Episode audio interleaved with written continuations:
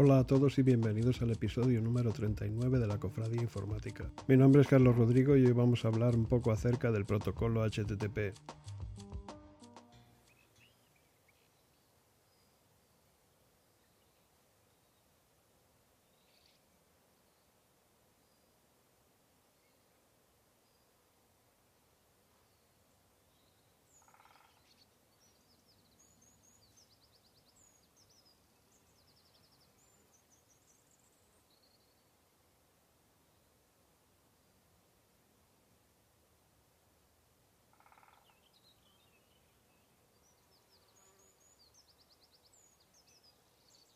En el mundo de hoy, el protocolo HTTP forma parte de nuestra vida.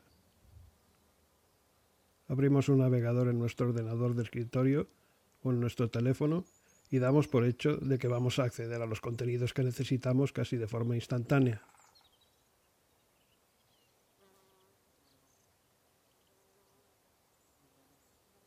La mayoría de la gente no tiene ni idea de lo que acontece entre bastidores cuando ocurre eso. Para la mayoría, un navegador como Chrome o Firefox es una especie de caja negra.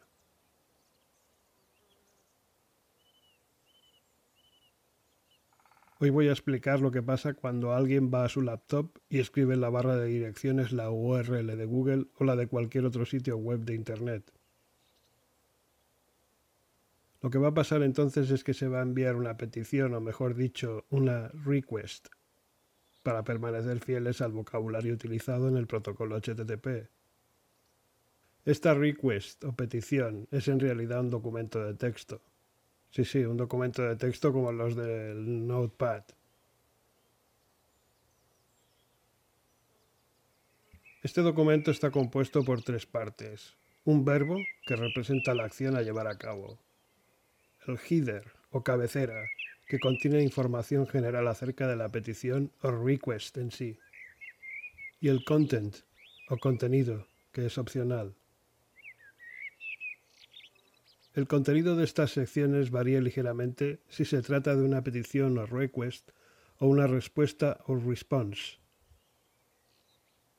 Por ejemplo, si tú quieres añadir algo en el servidor, ya sea en una base de datos o en un sistema de archivos o incluso en un archivo individual. Deberás usar el verbo post. En el header o cabecera podrías indicar el tamaño de lo que quieres enviar. Y en la sección content podrías incluir el texto, archivo o datos en general que quieres añadir. El servidor recogerá tu petición o request que, que acabas de enviar y la reconocerá como algo que él puede llevar a cabo o no. En cualquier caso, el servidor te devolverá una respuesta o response. Esta respuesta tiene también tres partes. El código de estado, las cabeceras y el contenido. Si el servidor no reconoce o no puede llevar a cabo tu petición, te devolverá un mensaje de estado del tipo bad request. Por cierto, no te devolverá exactamente el texto bad request, sino un número entero 400 para ser exactos, en este caso. Si el servidor ha llevado a cabo la petición con éxito, te devolverá una respuesta response 200 o 201, que es lo mismo, que es equivalente a OK o created. Hay unos números reservados en el protocolo HTTP para los mensajes de estado, y hay un montón de ellos. Así pues, en la respuesta, concretamente en el contenido, es posible que el servidor te haya incluido un mensaje de texto con información adicional que te puede ser útil en tu proceso local, o sea, en el navegador.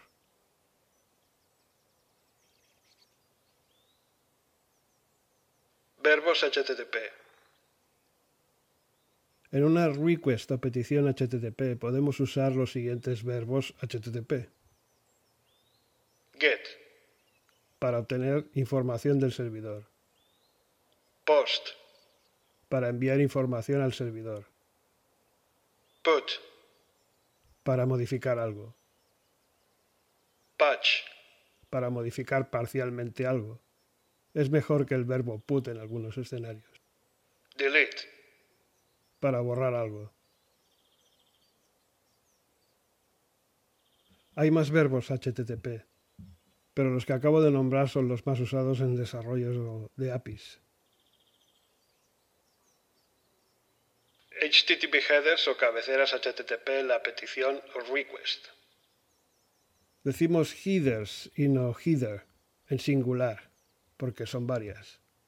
Contienen metadatos de la petición HTTP, es decir, datos acerca de los datos. Meta, datos. Los headers son pares nombre-valor, es decir, nombre del header y su valor asociado.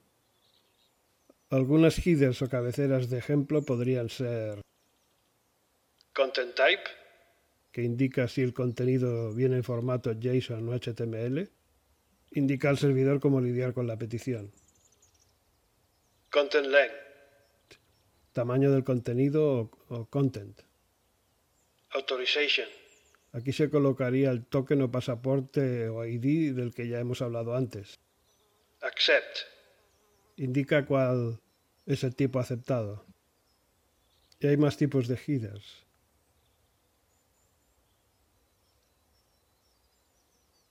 La sección content de la petición request. Aquí podemos colocar datos en formato HTML, CSS, XML, JSON, etc. Status codes o códigos de estado. Como he anticipado antes, estos códigos son números que nos indican cómo ha ido nuestra request o petición. Y son números, números enteros. Los primeros 100 al 199 son informativos. Del 200 al 299 indican éxito. Del 300 al 399 se usan cuando se ha redirigido la petición a otro servidor o servicio. Del 400 al 499, errores que el cliente, o sea, quien ha enviado la petición, ha cometido. Por ejemplo, datos en un formato inesperado, datos innecesarios, datos ausentes, etc. Del 500 al 599, errores en el lado del servidor, producidos por errores en la API o en el motor de base de datos, o cualquier otro recurso involucrado en la ejecución de la aplicación, pero como ya he dicho, en el lado del servidor. Tal vez hayas visto alguna vez un error en tu navegador Google Chrome que dice algo así como Internal Server Error. Bien, ese es un error número 500.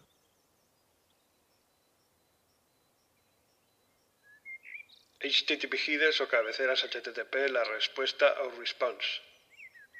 Aquí tenemos también content type, que indica el formato del contenido, content length, que indica el tamaño del contenido, expires, que contiene la fecha en la que expira el contenido. La sección content de la respuesta o response. Este es el contenido que nos interesa, Puede estar en diferentes formatos, HTTP, CSS, XML, JSON, etc. Bien, ¿y qué tiene que ver todo eso con mi API? Como ya sabes, si aplicas el modelo MVC para crear tu API con Visual Studio, deberás crear modelos, vistas y controladores. Cuando algo o alguien haga una petición a tu API, uno de tus controladores deberá hacerse cargo de la misma, y cuando digo algo, me refiero a un programa, una aplicación web u otra API. En la URL, ese algo o alguien escribirá el dominio de tu sitio en el que está alojada tu API. Seguidamente le añadirá una contrabarra y una palabra para especificar el controlador que suele ser un sustantivo a modo de ruta. Finalmente, en la URL se incluirá también otra contrabarra y otra palabra que indica la acción a realizar, tal vez un verbo. Por ejemplo, imaginemos que el dominio de tu servidor es midominio.com. La URL final del destino de una request sería algo así como midominio.com barra clientes barra listar, siendo clientes uno de tus controladores. La ruta a seguir una vez dentro del dominio. Listar es la acción concreta a realizar. En acciones como esa, listar es donde se implementan los verbos HTTP. Dentro de un controlador, una acción es un método escrito en eh, C Sharp.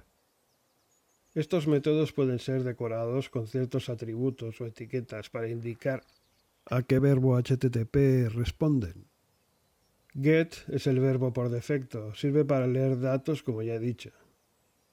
En el ejemplo anterior, la acción listar devolvería una lista de datos, posiblemente en formato JSON.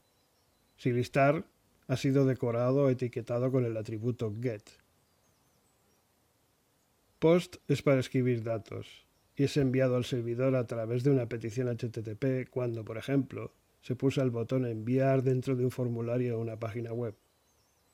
Por ejemplo, siguiendo el método anterior, la URL midominio.com barra clientes barra nuevo podría aceptar un nuevo cliente en la base de datos si la acción nuevo del controlador clientes ha sido decorada o etiquetada como post. Probar tu API con Postman. Puedes escribir la URL que hemos mencionado antes en la barra de direcciones de Postman. Luego, en la lista desplegable de verbos HTTP, selecciona el verbo HTTP que quieras probar en tu API.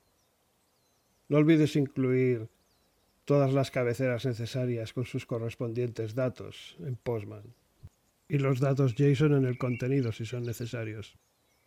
Pulsa el botón enviar y listo. Tu API deberá responder amable y educadamente.